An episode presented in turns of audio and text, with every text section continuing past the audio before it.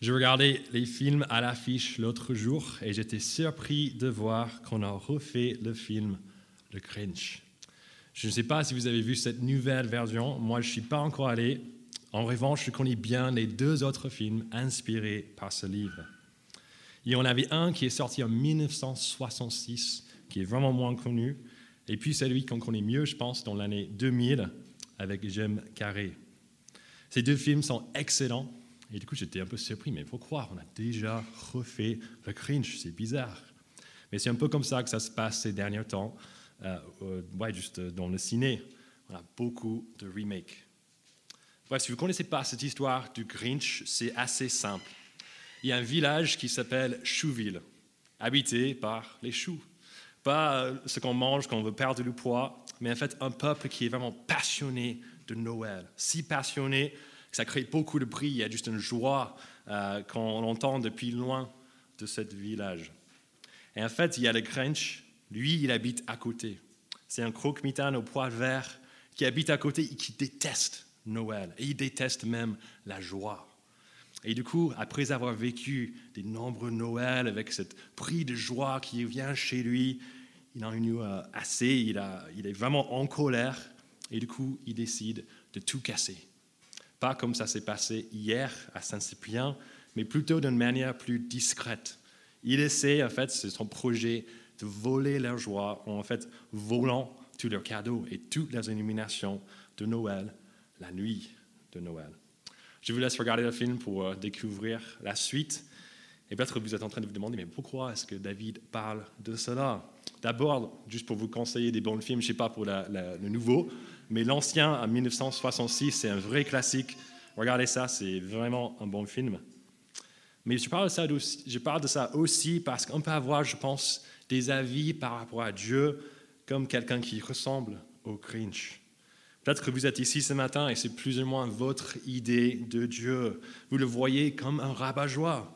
Ce n'est pas qu'il veut gâcher votre Noël ou voler vos illuminations peut-être, mais c'est plutôt qu'il veut gâcher le bonheur de votre vie entière avec les règles, ne fais, pas, ne ci, ne fais pas ça.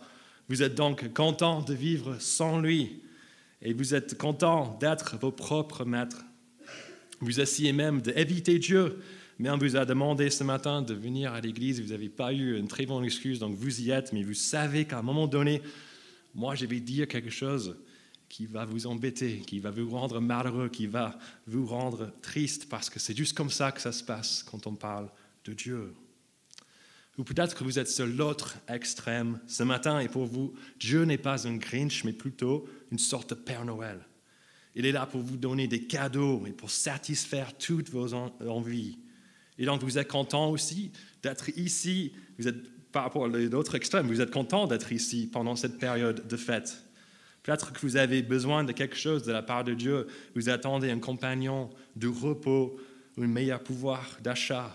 Dieu existe pour vous, pour vous combler, pour vous donner ces choses. Et vous êtes certain, en fait, que ce Noël, en quelque sorte, Dieu va vous laisser ça sous le sapin de Noël. Si nous nous retrouvons dans l'un ou l'autre de ces camps, notre texte à la fin de Luc chapitre 1 a une bonne nouvelle à nous annoncer c'est que Dieu n'est pas un Grinch. Il ne veut pas gâcher notre Noël ni notre vie. On va voir en fait que tout ce qu'il fait dans ce passage de ce matin est motivé par son immense bonté. C'est ce mot qui est trois fois dans notre texte. C'est le mot qui est utilisé dans l'Ancien Testament pour décrire l'amour éternel que Dieu a pour son peuple. Il veut notre bien. Il veut qu'on se réjouisse.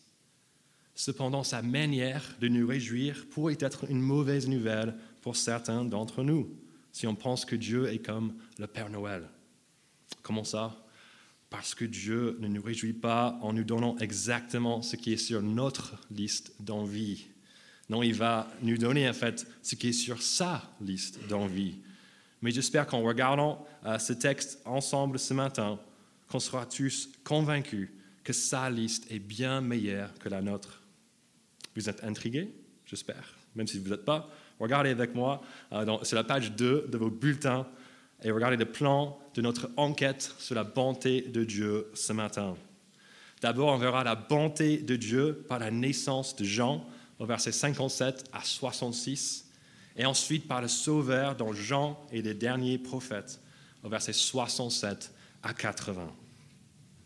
Donc on commence notre enquête au verset 57 à 66 avec la manifestation de la bonté de Dieu par la naissance de Jean. Pour ceux qui étaient là il y a deux semaines, il y a Valentin euh, qui, a, qui a prêché ce jour-là, et on se souvient des versets 5 à 25 de Luc chapitre 1, qui nous ont introduit à ce couple de Zacharie et Élisabeth. Zacharie, on se souvient, c'est le prêtre qui voit un ange à l'intérieur du temple. Un ange qui lui dit au verset 13 qu'il aura un fils. Mais il y a un gros problème parce que Zacharie, il est vieux. Sa femme, elle a un certain âge, au moins 60 ans, et pour lui, c'est juste impossible qu'il ait un enfant. Et du coup, il ne croit pas ce que, ce que l'ange lui dit. Et pour vous, euh, ce matin, si vous avez du mal aussi à croire aux anges, vous n'êtes pas seul.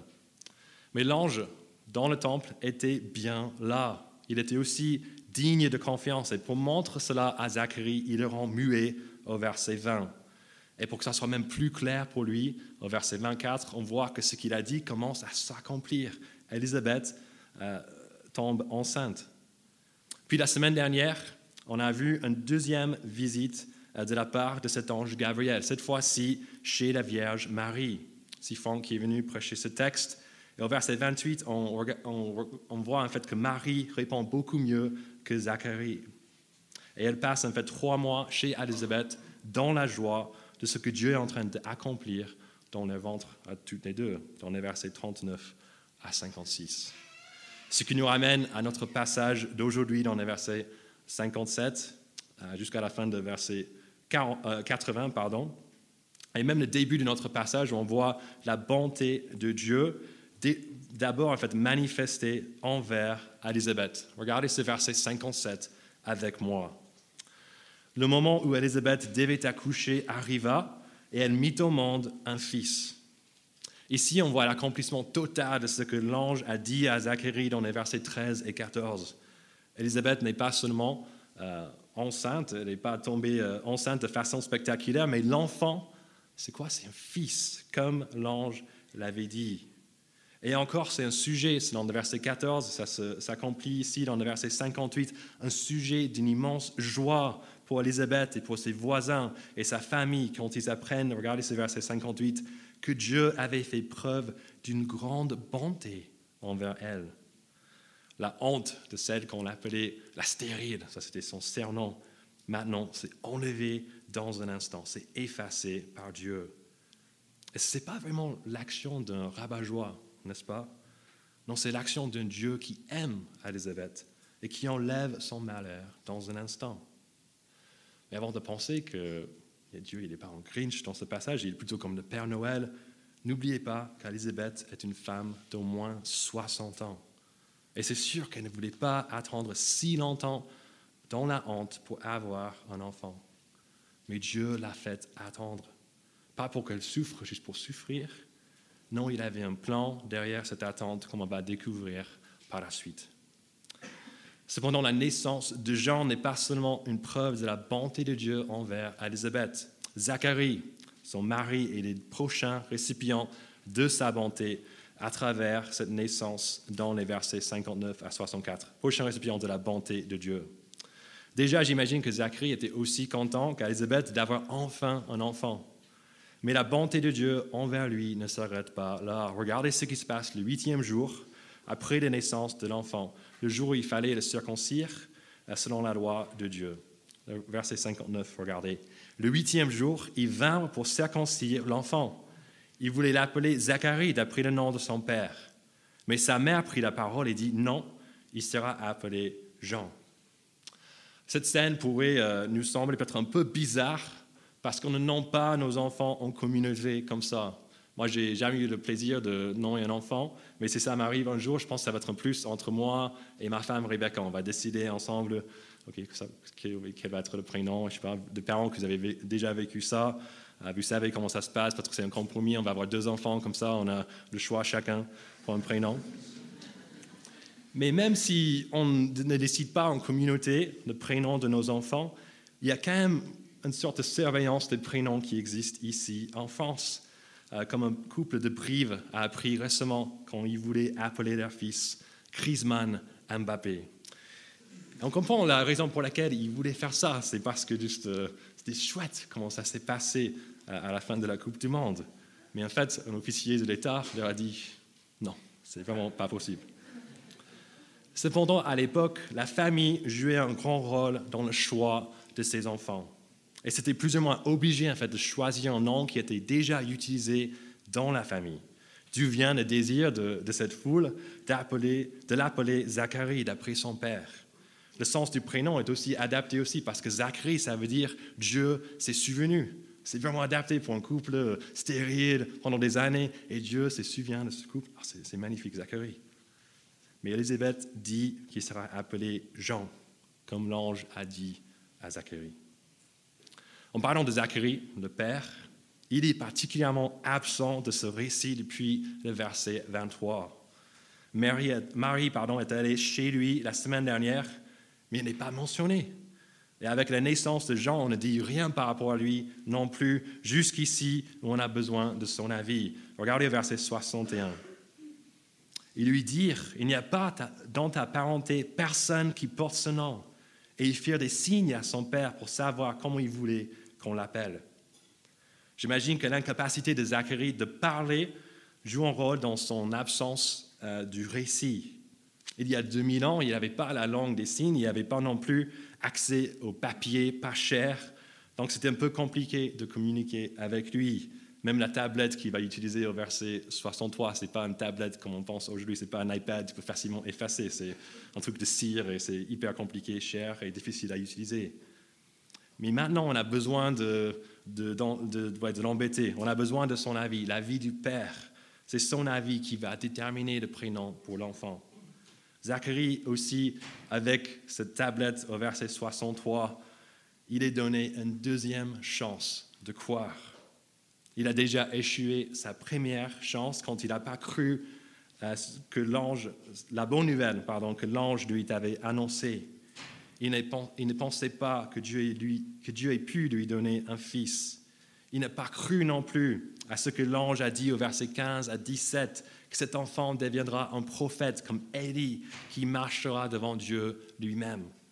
C'est pour cet enfant que son peuple, le peuple juif, attendait désespéré pendant plus de 400, 400 ans. Ça avait l'air d'être la folie totale. Mais Zacharie voit maintenant, j'ai un fils. Donc est-ce que tout le reste pourrait être vrai aussi? Zacharie montre sa nouvelle foi au verset 63 qu'on va regarder. Il écrit sur cette tablette, son nom est Jean. Zacharie décide de croire que Dieu est bon, que Dieu fait grâce, ce que le prénom de Jean signifie. Malgré son échec d'avant, il obéit maintenant à la commande de l'ange. Il appelle son fils Jean. Et tout le monde est dans l'étonnement parce que non seulement cet enfant est né d'un couple stérile, mais encore plus son prénom a l'air d'être donné par Dieu lui-même. Ils étaient bluffés par cela, mais ils n'ont encore rien vu. Regardez le verset 64. Immédiatement, sa bouche s'ouvrit, sa langue se délia, et il parlait et bénissait Dieu. Zacharie, qui était muet pendant plus de neuf mois, se met à parler de nouveau. Comme l'ange a prédit au verset 20, Zacharie, à la naissance de Jean, pourrait, pourra parler pardon, de nouveau. Et maintenant qu'on sait que cet enfant s'appelle Jean, Zacharie retrouve sa voix. Et qu'est-ce qu'il dit? Il bénit Dieu pour sa bonté envers lui. Pour nous qui avons déjà vécu un moment d'incrédulité dans nos vies, laissons cette histoire de Zacharie nous encourager. Si nous sommes vivants, ce n'est pas trop tard de revenir à Dieu. Ce n'est pas trop tard à lui faire confiance. Comme le prénom de Jean nous le dit, Dieu fait grâce. Sa bonté est pour tous ceux qui croient en lui. On a toujours une deuxième chance. Et peut-être que nous sommes chrétiens ce matin depuis un moment, et il nous semble qu'on est en train de vivre une sorte de correction de la part de Dieu, comme celle de Zacharie. Peut-être qu'on n'est pas muet, mais il y a quelque chose qui cloche dans nos vies avec Dieu. Peut-être quelque chose qui est arrivé suite à une décision de ne plus lutter contre un certain péché. Peut-être c'était quelque chose qui s'est passé parce qu'on s'est vraiment nous éloigné vraiment de Dieu. Si c'est notre cas, je nous invite à parler avec notre responsable PEPS, à parler avec un ancien, parce que ces situations sont difficiles à cerner. Mais si c'est vrai que Dieu est en train de nous corriger, on peut être aussi encouragé par cette histoire.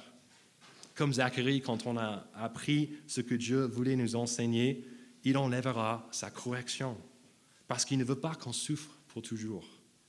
Dans sa bonté, il veut qu'on vive des moments de libération de notre incrédulité, comme ce moment de libération de Zacharie ici.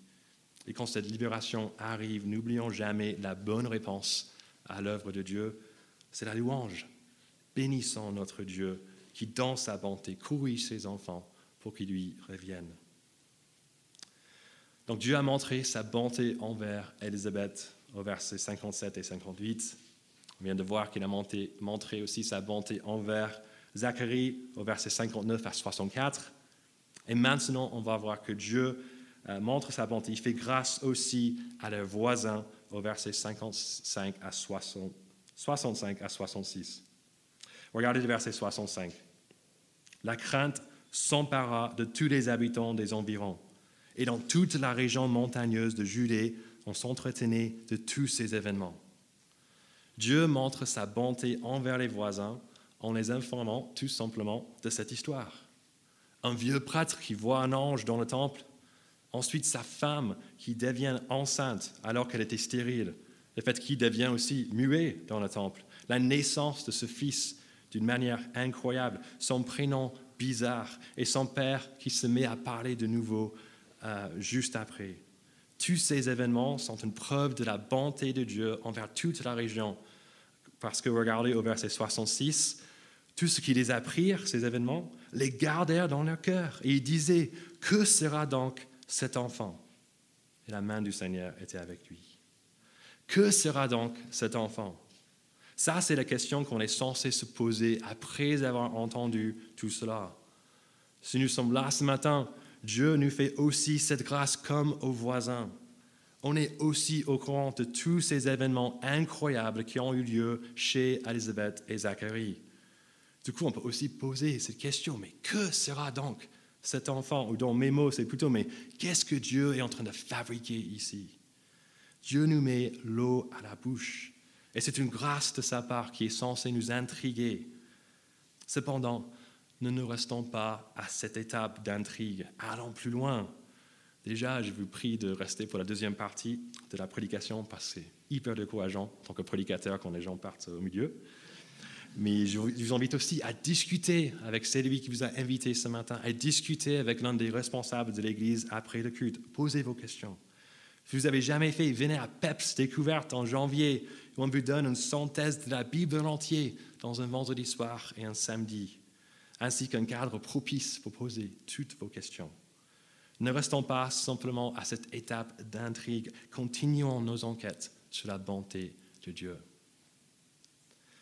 Et c'est une enquête qu'on va continuer même tout de suite avec la deuxième partie de notre passage qui montre la bonté de Dieu par le Sauveur dans Jean et les derniers prophètes. On verra ça dans les versets 67 à 80.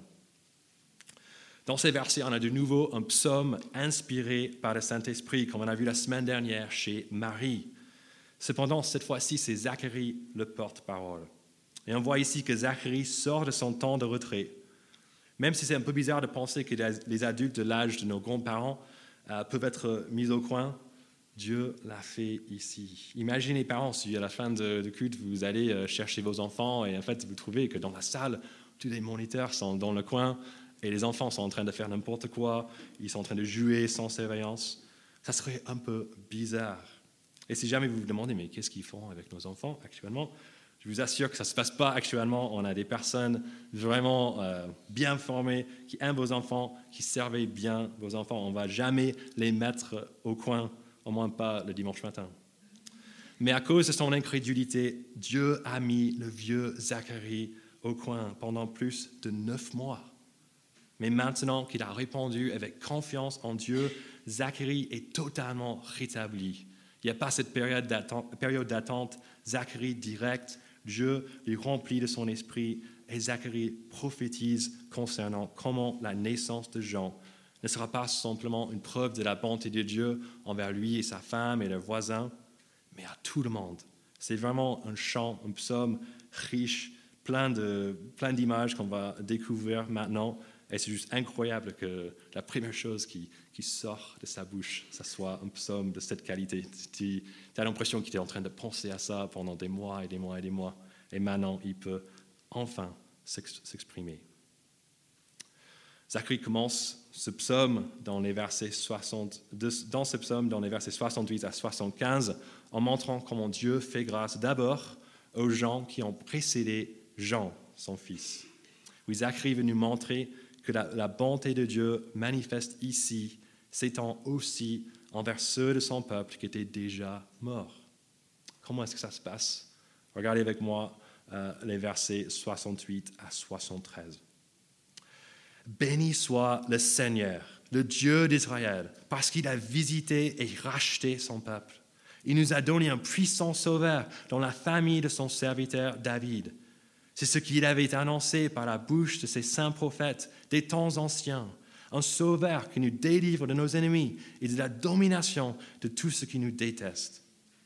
Ainsi, il manifeste sa bonté envers nos ancêtres et se souvient de sa sainte alliance, conformément au serment qu'il avait fait à Abraham, notre ancêtre. Zacharie bénit Dieu au verset 68 parce qu'il a visité et racheté son peuple. Cette expression pour visiter son peuple a plusieurs parallèles importants dans l'Ancien Testament. C'est ce que Dieu fait dans Genèse chapitre 21 quand une autre vieille femme stérile, Sarah, la femme d'Abraham, est tombée enceinte. C'est ce que Dieu a fait également dans l'Exode chapitre 4, quand Dieu, après 400 ans de silence, a visité son peuple pour les racheter de leur esclavage en Égypte. Maintenant, après 400 ans de silence entre Dieu et son peuple, on voit ici qu'il est en train de les visiter de nouveau, pour les racheter de nouveau. Mais cette fois-ci, son rachat sera différent parce que Dieu les rachète par le moyen, regardez au verset 69, d'un puissant sauveur de la famille de David. C'est ce qu'on a entendu la semaine dernière, euh, où l'ange, au verset 32 à 33 de Luc chapitre 1, a dit à Marie que son fils sera un roi qui régnera sur le trône de David éternellement. Et comme Franck nous a expliqué quand on a regardé 2 Samuel chapitre 7, c'est un accomplissement d'une promesse faite au roi David il y a mille ans euh, auparavant.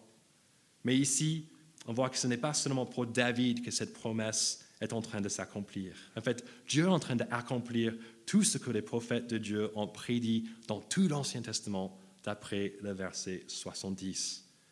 Comme je disais tout à l'heure par rapport au PEPS découverte, on essaie de faire une synthèse de toute la Bible dans un week-end, Zacharie fait mieux, il est en train de faire, en faire une ici dans huit versets. Du coup, si vous avez du mal à suivre tout ce qui est en train de se passer, je vous invite à vous rattraper en janvier au PEPS découverte. Et si vous n'avez pas envie d'attendre janvier, prenez la, Bible que vous avez entre vos mains comme notre cadeau de Noël pour vous et commencez à partir de Genèse pour découvrir ce grand plan de Dieu pour le salut de son peuple. Mais même si on ne comprend pas tout, ce qui est essentiel de capter ce matin, c'est que Dieu a fait des promesses des alliances et des serments avec son peuple, comme on voit dans les versets 72 et 73. Et le plus grand de ces serments, c'était euh, celui qu'il a fait avec Abraham dans Genèse chapitre 12 à 15. Dans ces chapitres, on voit que Dieu il appelle Abraham. Il, il, il promet aussi de le libérer de ses ennemis et de donner un pays à ses descendants.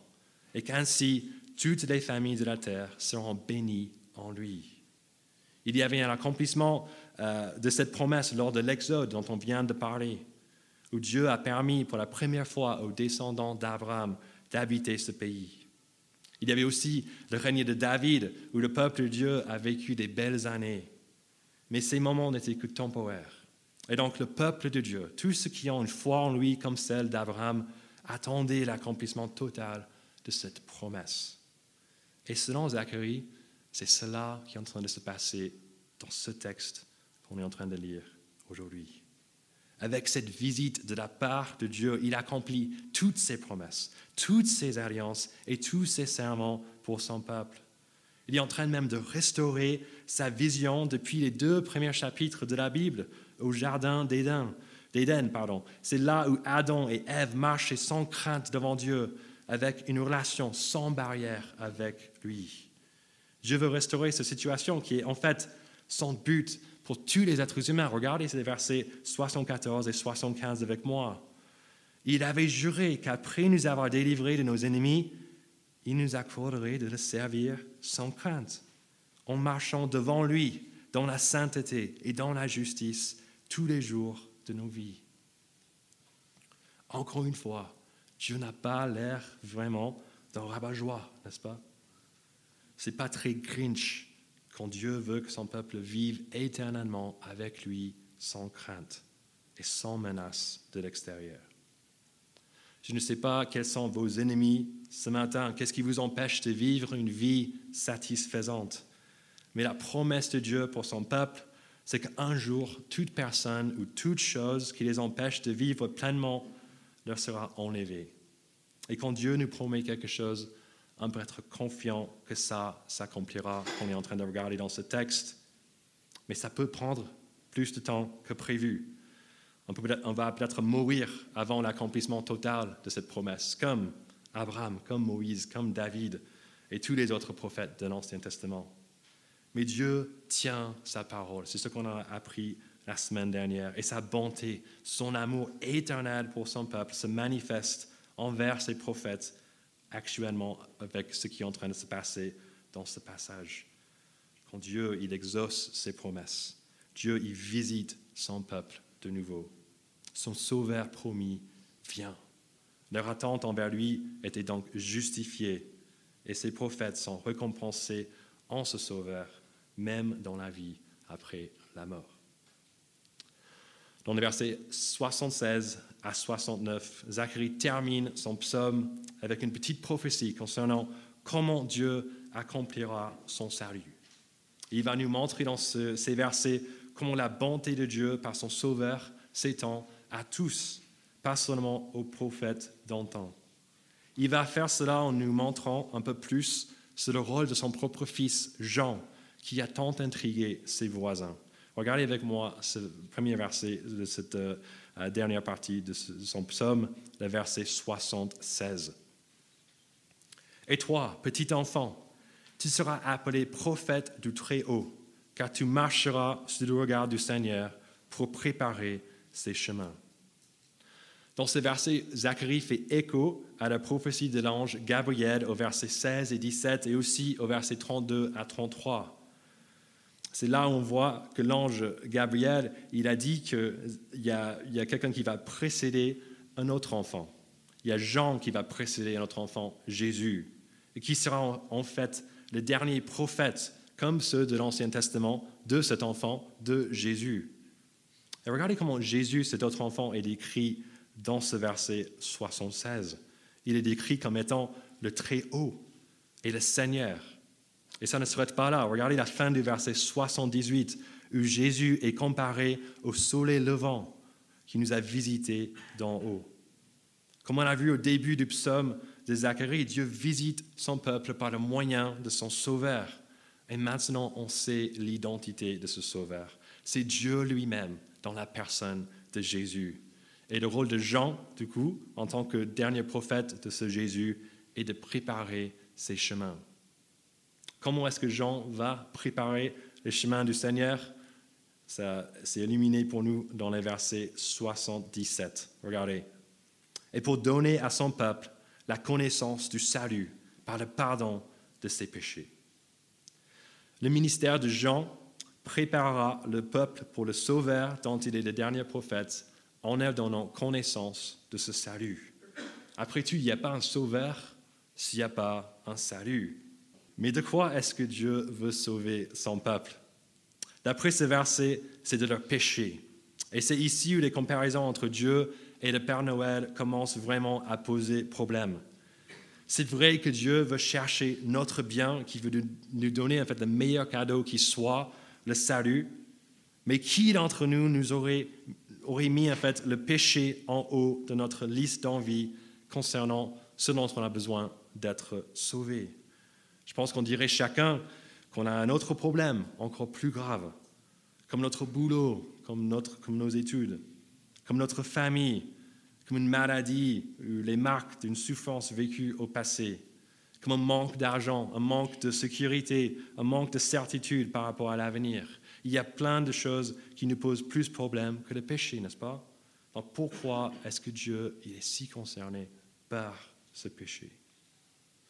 Dieu est si concerné par le péché parce que c'est le péché la raison pour laquelle on ne vit plus les versets 74 et 75. C'est la raison pour laquelle les premiers êtres humains ont été virés du paradis, d'une existence parfaite avec lui. Ce premier acte de péché, c'est-à-dire cette première rébellion contre le règne bienveillant de Dieu, a engendré des graves conséquences. On était virés du jardin déjà, mais aussi, il n'y a juste rien qui ne marche comme c'était prévu à la base. Au lieu de vivre une vie joyeuse et sans fin, on galère et on meurt. Mais pourquoi les conséquences ont été si graves? Pourquoi est-ce que quand le péché, euh, on fait du péché, il y a juste tout tombe, euh, tout part en cacahuète? C'est parce que quand le péché entre, Dieu sort. Et quand Dieu sort, tout ce qui est vrai, juste, pur, bon, admirable et vivifiant sort avec lui parce qu'il est la source de toutes ces bonnes choses. Et parce que Dieu est la source de toutes ces vertus, il ne pourrait pas juste oublier notre péché. Non, sa bonté et sa justice l'obligent à punir notre rébellion contre son règne avec l'enlèvement à la fin de nos vies de tout ce qui reste de sa présence. C'est ce qu'on appelle la mort, la séparation éternelle de Dieu et de tous ses bienfaits. Voilà pourquoi le péché est si grave et voilà pourquoi la visite de Dieu lui-même dans la personne de Jésus, son Sauveur, est si importante. Toute la Bible tourne autour de cet avènement de Jésus où on découvre comment Dieu, dans sa bonté, va pouvoir au pardon de son peuple et le rétablir devant lui. Regardez un peu plus par rapport à comment ça se passe dans les versets 78 et 79 à cause de la profonde bonté de notre Dieu. Grâce à elle, le soleil levant nous a visités d'en haut pour éclairer ceux qui sont assis dans les ténèbres et dans l'ombre de la mort, pour diriger nos pas sur le chemin de la paix. La bonté de Dieu, par l'arrivée de son Sauveur, éclaire ceux qui sont dans les ténèbres du péché et menacés par l'ombre de la mort. C'est ce Sauveur aussi qui les dirige sur le chemin de la paix. Jésus fait cela en enlevant l'hostilité qui existait entre Dieu et nous, à savoir sa juste colère contre notre péché. C'est Jésus, comme on va voir dans Luc chapitre 22, qui boira la coupe de la colère de Dieu à notre place. Et c'est ainsi que Dieu peut nous pardonner et aussi rester juste en même temps, parce que notre a payé pour nous. Par la mort et la résurrection de Jésus, la paix entre nous et Dieu peut être rétablie. Et quand la paix est rétablie, on a enfin accès de Dieu à nouveau. Accès à Dieu de nouveau, on a accès à la vie parfaite qui nous a préparée et promise depuis le commencement. Dans sa bonté, Dieu envoie le dernier prophète de son Sauveur. Nous avons vu comment la naissance de ce prophète Jean a fait du bien à ses parents et à une région. Et dans le psaume de Zacharie, nous venons de voir aussi comment euh, l'arrivée de Jean, comment le sauveur dans Jean est le dernier prophète fait du bien aux prédécesseurs de Jean et aussi à nous tous. Enfin, pas tous. La bonté de Dieu et le salut de son sauveur Jésus sont réservés à tous ceux qui sont prêts à arrêter de voir Dieu comme un Grinch pour profiter de son salut, nous avons besoin de changer d'attitude et de voir Dieu comme il est, comme le Dieu bon, parfait et bienfaisant qu'il est. Mais ce n'est pas tout. Nous avons aussi besoin de nous voir comme nous sommes, comme un peuple rebelle à l'autorité de ce Dieu bienveillant. Dieu n'est pas, donc, pas non plus un Père Noël euh, de qui on mérite des cadeaux pour combler toutes nos envies. Non, le seul cadeau qu'on mérite de sa part, c'est en fait sa juste colère. Mais dans sa bonté, Dieu nous offre le meilleur cadeau qui soit, Christ. Et si on change notre attitude, si on place notre foi en lui, Dieu, dans sa bonté, nous sauvera. C'est vrai que ça va coûter notre vie, notre ancienne manière de vivre pour nous-mêmes. Mais ce qu'on gagne mérite largement ce petit sacrifice, parce que Dieu nous donnera accès à la vraie vie joyeuse et sans fin pour laquelle on a été crié. C'est la vie avec lui, des versets 74 et 75, où on servira Dieu sans crainte, en marchant devant lui dans la sainteté et dans la justice pour toujours. Je vous invite à prier avec moi.